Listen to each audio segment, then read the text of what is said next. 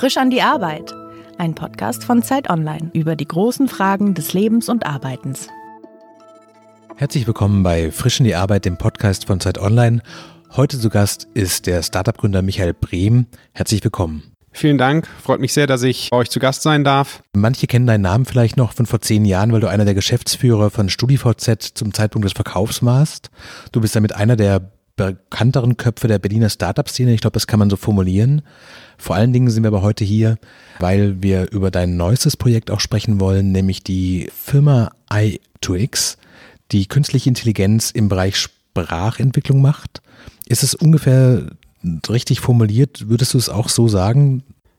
Genau, wir machen mit i2x.ai äh, haben wir eine künstliche Intelligenz gebaut, die äh, Sprache in Text transkribiert, analysiert und dann in Echtzeit ähm, den Leuten Feedback gibt, äh, was sie anders oder besser machen können. Kannst du vielleicht mal ganz kurz den großen, großen Begriff künstliche Intelligenz so zerlegen, dass man nicht das Gefühl hat, so die Roboter übernehmen bald die Herrschaft? Es ist in der Tat ein großer Begriff. Also was es sagt, ist, dass es einfach eine sehr ähm, fortschrittliche äh, Software ist, sehr fortschrittliches Machine Learning. An sich, wenn man genau ist, ist das der Wort künstliche Intelligenz auch zu weit gefasst. Richtige künstliche Intelligenz ähm, nach dem Motto menschliche Roboter, menschengleiche mhm. Roboter gibt's noch nicht, äh, aber zumindest kommen wir, ähm, entwickelt sich äh, die Software und die Algorithmen massiv weiter, ähm, äh, auch dank natürlich der stärkeren äh, Rechenkapazität. Und insofern kann man mittlerweile schon ähm, bestimmte Teilaspekte in klar definierten Bereichen äh, relativ, ähm, sagen wir mal, fortschrittlich analysieren und der sehr, da sehr tolle Ergebnisse erzielen.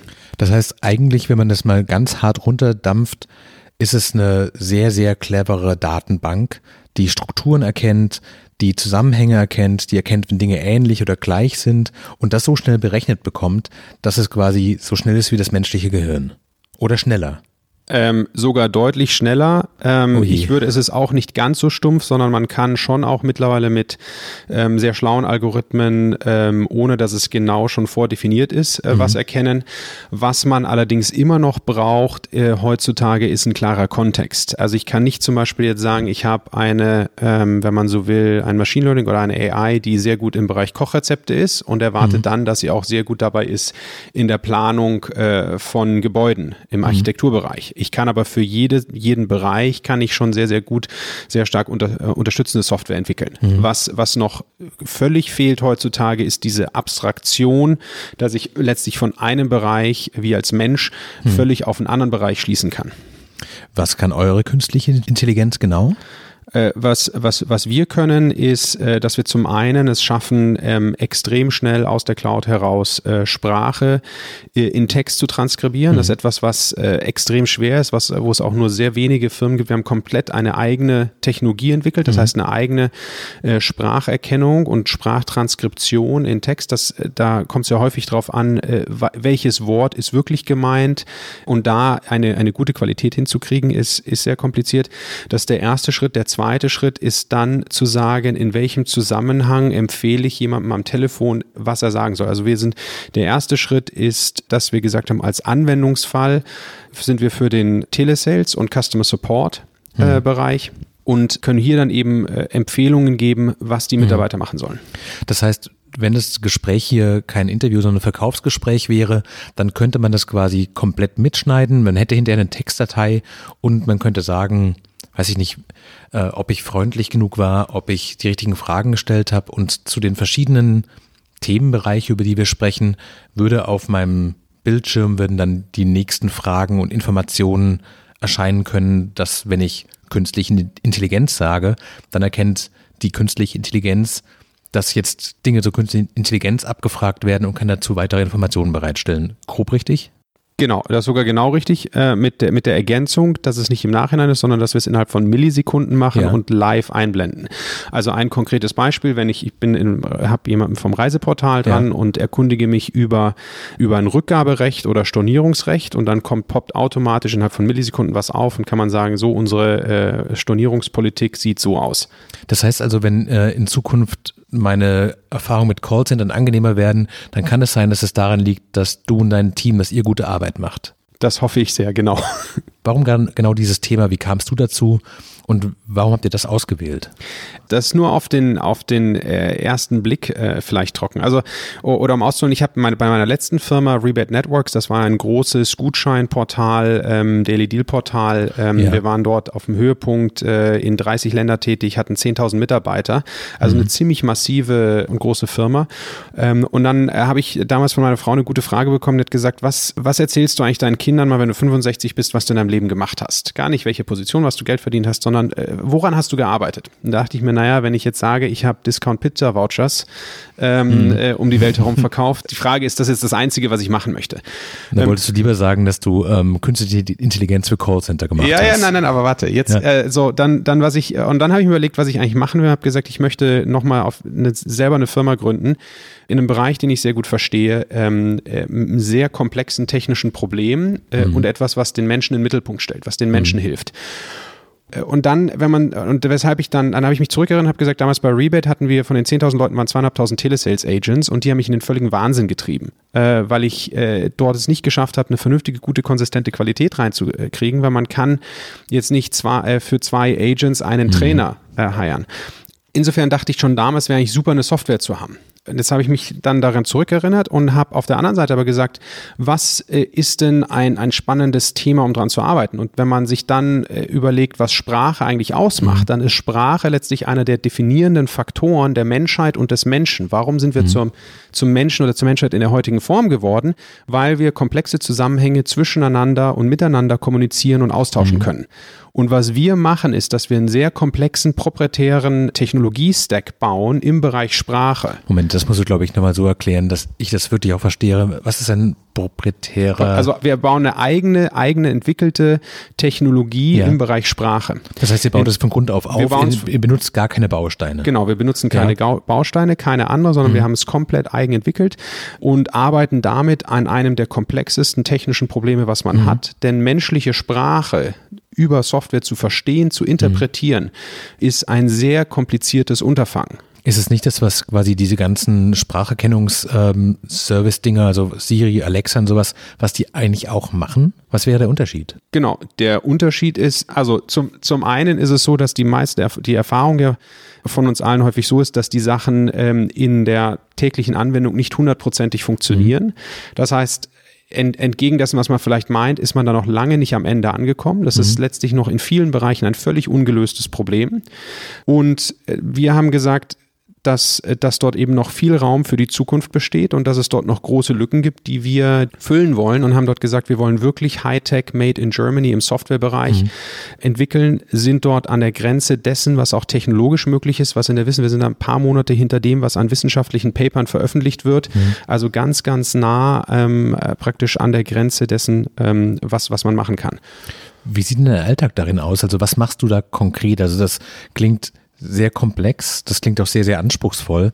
Also welche Sachen liegen bei dir gerade auf dem Schreibtisch, wo du sagst, da sitze ich gerade dran, das sind Themen, mit denen ich mich gerade beschäftige, diese Probleme müssen wir lösen hier. Also ein, ein Beispiel zum Beispiel, wenn man jetzt sagt, man hat dieses Riesenfeld und mhm. hat als Ziel, menschliche Fra Sprache zu verstehen und dann im zweiten Schritt, äh, meine und unsere langfristige Vision ist es, Menschen zu helfen, besser miteinander zu kommunizieren. Mhm. Und wenn man sich, wenn man sich überlegt, sowohl im politischen Bereich, im wirtschaftlichen, aber auch im privaten, kommt man häufig drauf, ja, es wurde falsch kommuniziert, schlecht kommuniziert. Man hat eigentlich nicht sein, voll, äh, sein, sein ganzes Potenzial ausgeschöpft oder man mhm. ärgert sich und sagt, ah, das hätte ich aber irgendwie besser machen können. Und das ist genau das, äh, was wir lösen wollen. Das auf der anderen Seite jetzt als Unternehmer weiß ich, man kann eine große Vision haben, aber die Frage ist immer, wo fange ich an? Was ist mein erster Schritt? Hm. Und das ist einer der Kernfragen, die wir uns ständig stellen, ist, was ist eigentlich die richtige Strategie dort? Also wer sind, äh, wer sind die ersten Kunden? Wie kann ich eigentlich hm. Geld verdienen? Und, und viele, gerade sehr technologische Firmen scheitern daran, dass sie tolle große Visionen haben, vielleicht auch ein to tolles technisches Produkt, aber eigentlich dieser, der sogenannte, dieser Product Market Fit fehlt. Hm. Also wir haben keinen Anwendungsfall, mit dem man auch Geld verdient, letztlich, genau. um das weiterbringen zu können. Genau, man braucht, ja. man braucht einen Anwendungsfall, wo man Geld verdient. Und übrigens auch im, im Bereich Vertrieb, Customer Support, die Leute wollen ja einen guten Job machen. Hm. Die kriegen einfach zu wenig Training und es gibt keine vernünftige Lösung dafür. Und dann haben wir gesagt, ist doch, dort kann man ganz konkret den Leuten schon helfen und auf der anderen Seite aber auch langfristig von der Opportunität her in einem unglaublich spannenden Bereich eine, eine Technologie hm. aufbauen. Und äh, genau da, darum geht's etwas, was wir, wo wir ständig hinterfragen, haben wir die richtige Strategie, gehen wir auf die richtigen Kunden, mhm. wie priorisieren wir, welche, welche Produktspezifika bauen wir jetzt. Äh, Gerade heute habe ich diskutiert, welche Art von, äh, von, sagen wir mal nachher, Programmiersprachen oder, oder Software bauen wir ein, welche Features entwickeln mhm. wir als erstes. Ähm, das ist sehr, sehr vielfältig. Dann Thema, Thema Mitarbeiter. Ich für viele Interviews, also Jobinterviews mit mhm. potenziellen Kandidaten. Das Ganze muss finanziert werden. Wir haben natürlich, müssen natürlich trotzdem sehr stark in die Vorleistung gehen in der mhm. Entwicklung. Alles, was so, was man sich so vorstellt, was ein, ein, ein Gründer macht. Das, was ich am allerwenigsten mache, ist irgendwie äh, auf, auf Konferenzen zu sein oder, oder irgendwelche äh, sag mal, Presseinterviews zu machen. Das ist immer das, was man denkt oder auf irgendwelchen tollen Veranstaltungen hat. Das ist aktuell sehr stark wirklich im Maschinenraum mit dem Team zusammenarbeiten. Was sind so die Tage, die dich glücklich machen, an denen du rausgehst und sagst, so, läuft? Ah, da gibt's ganz viel. Ähm, ich würde sagen, äh, wenn äh, zum einen natürlich aktuell, wenn, wenn Kunden, die wir haben, äh, zufrieden sind und sagen und dass wir denen mithelfen und wir dort positives Feedback kriegen, äh, was auch toll ist, wenn, wenn Mitarbeiter äh, positives Feedback geben und sagen, hey, das, die Arbeit macht ihnen Spaß, sie haben das Gefühl, sie arbeiten an was, an was Relevanten. Du hattest ja quasi vorhin erklärt, dass du sehr, sehr konkrete Vorstellungen hattest, auch was die, so die Sinnhaftigkeit der Arbeit eigentlich angeht, die du machst, haben sich diese Hoffnungen erfüllt? Also hast du jetzt den Eindruck, du arbeitest an was, wo deine Kinder irgendwann sagen, sowas schon Wahnsinn, was ihr da gemacht habt? Ich hoffe es. Also ich meine, wir sind dort, wir sind dort ehrlicherweise noch immer ganz am Anfang. Das ist äh, für mich ist das ein sehr lang, langfristiger Weg. Mhm. Und äh, was was vielleicht interessant ist bei meinen bei meinen ersten zwei äh, Startups, ähm, das das eine, bei dem ich sehr sehr früh da, dazugekommen bin zu den zwei Gründern bei StudiVZ und das andere Rebate, was ich selber gegründet habe, bin ich eher vom Markt gekommen und habe eher mhm. gesagt, ja, ich glaube, da gibt es eine große Geschäftsopportunität. Und ich habe, äh, nachdem wir dann Rebate ähm, alles verkauft hatten zum einen sehr viel in Startups investiert äh, und zum anderen dann aber gesagt, äh, ich, ich möchte eher das Problem suchen, was ich löse und völlig mhm. meinen Ansatz, wie ich etwas gesucht habe, eigentlich eine Idee oder etwas, womit ich mich beschäftigen kann, verändert habe und völlig weg. Ich habe gesagt, der Markt, ich schau, interessiert mich eigentlich im ersten Schritt gar mhm. nicht, sondern ich möchte das Pro schauen, welches Problem gibt es und welches Problem möchte ich lösen. Und dann habe ich gesagt, dann ist es mir egal, wie lange das dauert, was das kostet, was ich machen muss. Ich möchte einfach dann dieses Problem lösen. Ähm, und, äh, und das ist, das, das an sich diesen Weg zu gehen, der für mich ein sehr, sehr langfristiger ist, ist schon wahnsinnig spannend und wahnsinnig mhm. toll ähm, und ist auch etwas, was ich nur jedem empfehlen kann, eigentlich, wenn er sich generell, ähm, also eigentlich sowohl, wenn, wenn man für die Arbeit, als auch wenn man sich über das Thema Gründung oder, oder Startups beschäftigt, viel mehr danach zu suchen, nach dem Problem, was man lösen möchte, als mhm. äh, theoretisch zu suchen, ist das ein großer Markt oder nicht. Wenn du auf deine Karriere bis zum heutigen Tag zurückschaust, was sind so die großen Faktoren, die das beeinflusst haben? Also ist es eher so ein Bedürfnis nach Sicherheit? Ist es so eine Abenteuerlust? Welche Rolle spielt darin auch Geld? Vielleicht auch Anerkennung von Familien und Freunden? Also Sicherheit bestimmt gar nicht, weil das ist wahrscheinlich somit eine der unsichersten Sachen, die man machen kann, irgendwie in, in, ins Thema Gründungen zu gehen. Für mich war es insbesondere immer die, die Lust am, äh, am Schaffen eigentlich etwas, etwas, äh, ein weißes Blatt Papier zu haben. Dann am Anfang hat man ganz viele Leute, die sagen, dass wir glauben nicht, dass es funktioniert und, äh, und äh, das, das macht gar keinen Sinn.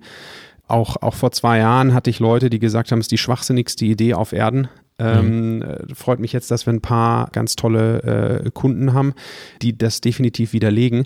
Aber diese, diese, das, man hat das weiße Blatt Papier und dann, dann schafft man was. Und das ist egal, ob das jetzt irgendwie in der Schule ein, ein, ein Schulprojekt ist mhm. oder ein Arbeitskreis, wo man was macht oder an der Uni eine Konferenz organisieren oder jetzt eben eine Firma aufzubauen. Das ist, das ist so der, der Haupttreiber.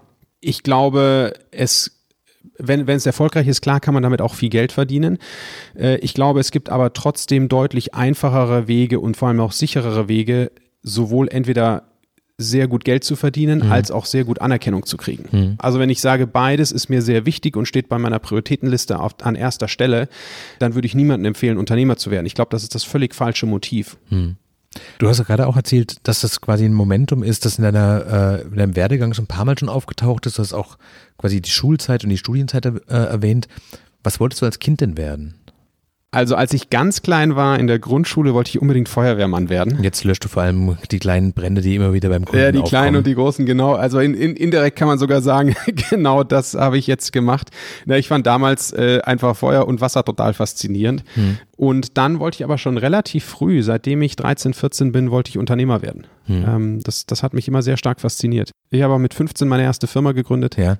Aber gab es einen Auslöser dafür? Also hast du irgendwas gelesen, irgendwas gesehen, irgendein Vorbild gehabt, bei dem du gesagt hast, also wenn das Unternehmer sein bedeutet, dann möchte ich das auch. Ich ich glaube, ich hatte viele Vorbilder aus ähm, sowohl in der erweiterten Familie, wo wir ein paar Unternehmer haben, als auch äh, im, im Freundeskreis, obwohl meine Eltern sind beide ähm, Ärzte. Wir hatten aber ein paar, paar Unternehmer äh, als, als Freunde und äh, dort habe ich das so ein bisschen mitbekommen und fand das immer unglaublich spannend. Und äh, insofern, glaube ich, hat hat, war das der eine Punkt. Der andere Punkt ist, dass es mir einfach viel Spaß gemacht hat, Sachen zu organisieren, ähm, Dinge aufzustellen. Äh, äh, wir haben damals in, in der Schule, weiß ich nicht, sei es äh, jetzt an einer, an einer Schülerzeitung mitzuwirken, irgendwelche Events zu organisieren. An einer, äh, in der Uni haben wir eine riesen, äh, riesen Konferenz organisiert. Äh, ich glaube, damals war ich auch schon so ein bisschen bekannt dafür, mal doch eher teilweise unkonventionelle Wege zu gehen. Ich habe zum Beispiel mhm. hatten, war hab damals äh, die Organisation von einem sehr großen äh, Finanzkongress äh, Campus for Finance an der WHU äh, geleitet und dann hat uns, haben uns noch ein paar tausend Euro gefehlt fürs Budget. Das war damals, äh, wann war das? 2003, so nach den Ausläufern der Finanzkrise, mhm. Januar 2003. Da wollte kein Mensch sponsern von den Banken. Und dann hatten wir noch äh, Blumenschmuck eigentlich vorgesehen. Haben wir gesagt, den streichen wir, aber das sah da natürlich etwas kahl aus. Und dann bin ich ähm, an die Wand, an der gab es so eine Unimauer gegenüber vom Rektorenzimmer. Äh, und da war ein schöner grüner Efeu. Dann habe ich ein paar große blaue Müllsäcke genommen, mir eine Gartenschere genommen und diesen gesamten Wand äh, von Efeu befreit. Mhm. Äh, was, äh, was Im Rektorat wahrscheinlich für genau, Freude was, gesorgt was hat. das Rektorat weniger lustig fand, aber zumindest das Budget unserer Konferenz gerettet hat. Wenn du jetzt überlegst, wie das äh, dein heutiges Berufsleben aussieht, und an welchen Stellschrauben du noch drehen kannst. Also du hast ja vorhin erzählt, dass du da sehr, sehr bewusst dran gegangen bist nach deinen äh, vorigen Firmenerfahrungen. Was würdest du am, am liebsten noch ändern? Also quasi die Sinnhaftigkeit noch weiter hochdrehen? Würdest du gerne die Finanzierungsfrage für euch geklärt haben? Weniger arbeiten? Oder hättest du gerne noch mehr inhaltliche Freiheit bei den Sachen zu sagen, so was der Markt wenn der noch unwichtiger wäre für alles, was wir tun, es würde uns mehr Freiheit geben und es wäre noch ein interessanterer Berufsalltag. In Summe würde ich sagen, dass, ähm, dass ich an sich äh, sehr, sehr, sehr zufrieden bin mit der aktuellen Situation. Also äh, wir leben in einer tollen Zeit. Es gibt ein unglaubliches Verständnis, eine unglaubliche Offenheit fürs Thema Technologie generell. Also mhm. jetzt gerade in Deutschland hat sich unglaublich viel zu tun. Finanzierungssituation ist an sich auch äh, mhm. auch gut. Äh, also gerade auch im, im VC-Ökosystem hat sich zumindest jetzt in der früheren Phase äh, sehr, sehr viel getan, bei wenn es jetzt um irgendwelche Megarunden gibt, aber da sind wir noch ein bisschen weg. Ähm, äh, da können wir noch nachlegen. Ähm, an, ansonsten, es sind so die täglichen Sachen. Manchmal, manchmal sagt man sich, meine Güte, muss das jetzt unbedingt sein? Ähm, aber so, so, bin ich eigentlich ganz zufrieden. Ich meine, klar, theoretisch sagt man, äh, bisschen weniger arbeiten, mehr Zeit mit der, äh, mit der Familie verbringen. Mhm. Äh, das immer wird äh, wünschenswert. Aber auch da, glaube ich, gibt es so Phasen. Gibt so Phasen, wo man äh, eben in der Aufbauphase ist von einzelnen Projekten oder Firmen, wo man sehr, sehr intensiv arbeiten muss. Äh, und dann gibt es auch wieder Phasen, wo man etwas weniger tut. ich glaube, das ist wahnsinnig wichtig, einen verständnisvollen Partner zu haben. Du bist als äh, Gründer und CEO deiner eigenen Firma natürlich sehr, sehr zentral dafür.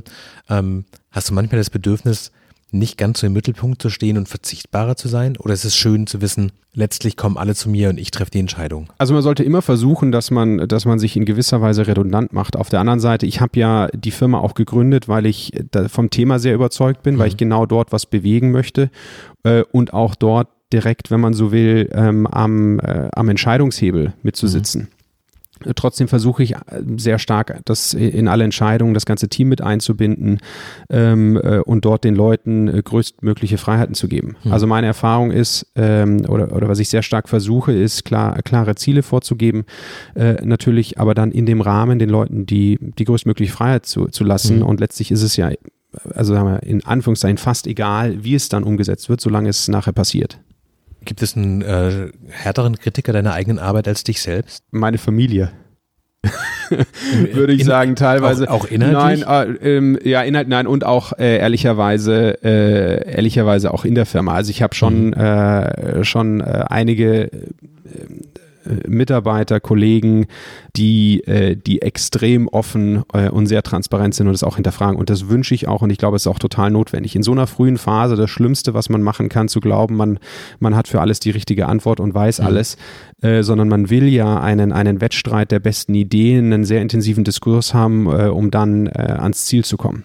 Bist du dir selbst ein guter Chef? Ich, ich hoffe. Also wenn man äh, sicherlich nicht immer, da, da kann man, kann man ganz, ganz selbstkritisch sein, aber zumindest äh, versuche ich mich da mal weiterzuentwickeln und offen für, sehr offen für Feedback äh, zu sein. Kannst du dich gut nach Hause schicken? Sagen so, reicht Feierabend, genug gemacht. Na, das wahrscheinlich am wenigsten gut. Also ich arbeite schon extrem viel.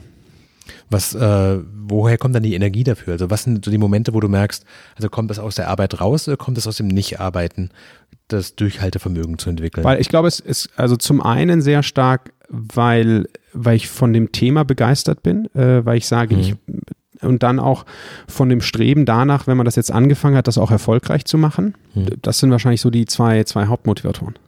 Du hast ja damit auch schon Erfahrung, aber würdest du diese Firma auch verkaufen? Also ist das ein Thema, wo du sagen wirst, es geht natürlich auch um Geld, aber für welchen Betrag würdest du quasi dieses Projekt, das du als Herzensprojekt beschreibst, was wäre also der Betrag, hab, wo du sagen würdest, also dann doch? Also müssen wir mal gucken, aber ehrlich, ehrlicherweise, ich habe die Firma definitiv nicht gegründet, um sie jetzt möglichst schnell zu verkaufen. Mhm. Ich glaube, es gäbe deutlich einfachere Wege, Geld zu verdienen, als ein sehr, sehr komplexes technologisches Produkt äh, und Projekt mhm. anzugehen. Und äh, deshalb ist für mich steht im Mittelpunkt eine, eine gute, nachhaltige Firma aufzubauen. Ähm, äh, das äh, Im ersten Schritt jetzt muss man ersten Kunden, die ersten Kunden gewinnen, die, die zufriedenstellen, dann äh, den Umsatz steigern, hoffentlich die Profitabilität erreichen mhm. äh, in den nächsten Jahren äh, und danach wird sich der, der Rest zeigen. Also wenn man sich sagt, wovon träume ich wirklich, dann wäre es irgendwann mal äh, einen Börsengang zu machen. Ähm, aber was, was sich da ergibt, äh, wird sich zeigen. Das wird aber auch nicht weniger Arbeit mit dem Börsengang dann. Ja, also das ist, aber das ist wirklich in ganz, ganz vielen Jahren ja. da. Und das ist sozusagen, wenn man sagt, wovon träumt man wirklich, ähm, dann ist es das. Ich träume jetzt nicht unbedingt davon, in ein, zwei, drei Jahren die Firma für möglichst einen hohen Preis äh, an irgendeine andere Firma zu verkaufen. Aber auch da bin ich rational genug. Man muss sich die, die Marktsituation anschauen, äh, mhm. was man macht, etc. Es ist nur so, dass ich jetzt nicht in dem, der Absicht dessen äh, diese Firma gegründet habe. Also das ist definitiv nicht der Fall. Wenn du zurückgehen würdest zu deinem 18-jährigen Ich, welchen so Karriereratschlag würdest du geben und vielleicht auch welchem Umweg oder welchem Irrweg würdest du dich im Nachhinein gerne bewahren? So eine gute Frage.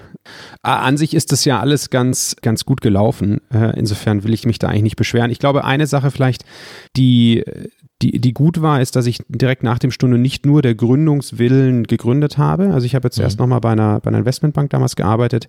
Und das, das habe ich manchmal so das Gefühl, dass heutzutage das Thema Gründung so total in Mode ist und die Gründer eigentlich, äh, oder, oder manche gründen nur, weil sie sagen, ja, ich bin dann Gründer und äh, mhm. aber eigentlich so ein bisschen der, der, die Sinnhaftigkeit oder auch der Mehrwert äh, dessen, was man macht, nicht so richtig da ist. Äh, das ist das eine. Das andere, was ich vielleicht noch als Ratschlag mir hätte geben sollen, dass ich, äh, dass man äh, noch viel früher noch stärker in äh, in, in Technologiefirmen, in börsennotierte Technologiefirmen investiert. Ich glaube, der, der Aufschwung, der da in den letzten zehn Jahren äh, da gewesen ist, der hat letztlich eigentlich fast alle völlig überrascht. Mhm. Ähm, selbst die Leute, die in der Szene waren, ähm, äh, hatten, haben, also das hat ja so gut wie niemand vorher gesehen. Mhm. Die, die Frage nach dem Sinn deiner eigenen Arbeit, die hast du ja quasi nicht, äh, nicht direkt in der Uni für dich entdeckt und auch nicht bei den ersten Arbeitsplätzen, sondern erst eher spät gesagt, sowas, eigentlich möchte ich mein Talent und mein Können und meine Zeit nicht nur quasi Geld zur Verfügung stellen, sondern auch einer, einer Technologie, was Inhaltlichem. Ist es ein Punkt, wo du manchmal denkst, man arbeitet halt doch anders, wenn man selber von einem Thema so überzeugt ist und das nicht nur macht, weil man den Erfolg will? Äh, auf jeden Fall. Ich glaube, die, die, zwei, die zwei Haupttreiber, um äh, wirklich, wenn man so will, Spaß an der Arbeit zu haben, ist, mhm. dass man ein Ziel hat, von dem man überzeugt ist, äh, was auch immer dieses mhm. Ziel sein mag, und äh, äh, spannende Kollegen und oder tolle Kollegen, äh, intelligente, schlaue Leute ähm, gibt es auch, auch verschiedene Artikel und Studien dazu. Und, und was interessant ist, wenn man Leute fragt, äh, weil äh, heutzutage wird immer angefährt, oh, man braucht die tollsten Arbeitsplätze und freies Essen und Snacks mhm. und, und weiß ich was. Ähm, und wenn, aber wenn man wirklich auf den Kern geht, was motiviert die Leute, was begeistert sie, äh, dann, dann sagen die wenigsten Leute, oh, ich habe bei meiner Firma die tollsten Snacks. Mhm. Sondern alle sagen so, ja. meine Kollegen sind so clever und so nett und erzählen mir so viele neue Dinge, da gehe ich quasi nicht deswegen hin, weil ich bezahlt werde, sondern ich gehe deswegen hin, weil es interessant ist. Ja, das, das, was, das, was dann immer genannt wird, ist wirklich die Kollegen und, und, die, und das Ziel oder die Vision, äh, woran man arbeitet. Mhm.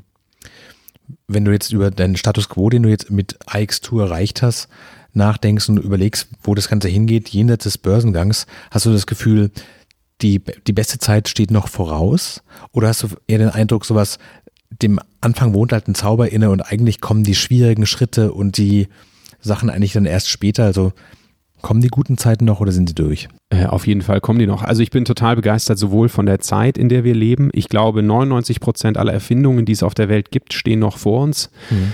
Ähm, 99 Prozent. Äh, mindestens, mindestens. Also wahrscheinlich, äh, auf, auf, allein wenn man sich überlegt, die nächsten 10, 20 Jahre, der technologische ja. Fortschritt im Sinne von Rechenkapazität, von Speicherkapazität, was man dort machen kann, das ist, ist, ist irre. Äh, und, und ich war zum Beispiel, da, da, da hat sich auch meine Meinung geändert. Ich war, nachdem wir ähm, StudiVZ äh, dann verkauft hatten und ich da raus bin, war ich mich fast schon so ein bisschen Loch gefallen und dachte, meine Güte, jetzt ist eigentlich das Internet, ähm, äh, da ist so ziemlich alles gemacht worden, was man sich so vorstellen kann ähm, im ersten mhm. Schritt. Und das war so eine völlig einmalige Opportunität. Und mittlerweile glaube ich, äh, dass einem sowohl auf dem, auf dem Makro-Level da das, das Beste noch bevorsteht und man wahnsinnig viel machen kann. Und äh, auch jetzt konkret auf, äh, auf I2X ähm, dass wir auch dort äh, völlig am Anfang sind. Wir sind noch immer ein kleines Team äh, mit, mit circa 30 Leuten und haben eine große Vision, das, was sich dort noch tun wird an technologischer Weiterentwicklung, was man machen kann, das ist, äh, also auch da haben wir die ersten paar Prozent mhm. Äh, von einem Weg äh, eigentlich erst äh, hinter uns gelegt. Weil die Kurve quasi immer weiter hochgeht, weil die Möglichkeiten größer werden und weil im Internet, wenn man im Nachhinein so ein bisschen kritisch drauf zurückguckt, in der ersten Phase eigentlich die Dinge, die es in der Welt davor schon gab, mit den Möglichkeiten des Internets kopiert wurden, aber jetzt werden Dinge erfunden, die ohne das Internet gar nicht möglich wären. Genau. Äh, auch, auch viele der, genau, viele Sachen, die man sich gar nicht hätte vorstellen können, äh, in der Vergangenheit sind auf einmal möglich. Und, und das, das bietet so viele Möglichkeiten. Ich glaube ähm, insofern auch, dass wir in eine, eine wahnsinnige, spannende Zeit jetzt kommen. Mhm. Welche Dinge, also ich vermute mal, dass du ein paar Dinge vielleicht siehst, die wir noch nicht sehen, die sich in dem Thema nicht jeden Tag beschäftigen.